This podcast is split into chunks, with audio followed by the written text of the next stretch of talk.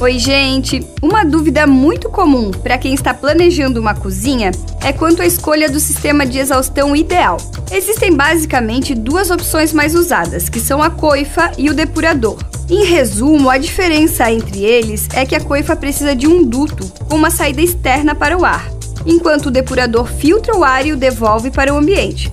Falando em pontos positivos e negativos, a coifa ganha no quesito funcionalidade, estética e conforto acústico, pois ela é bem mais silenciosa. Porém, o investimento também é maior. Já se falarmos, por exemplo, em uma cozinha de apartamento, na maioria dos casos, se optarmos pela coifa, ela fará a função de depurador, pois nem sempre é possível que se faça esse duto para a saída do ar. Já o depurador tem a seu favor o baixo investimento. Ele também ocupa menos espaço, porém ele perde nos quesitos funcionalidade, estética, ruídos e manutenção, pois os filtros devem ser limpos com mais frequência. Eu sou a Daisy Capone, da Capone Arquitetura.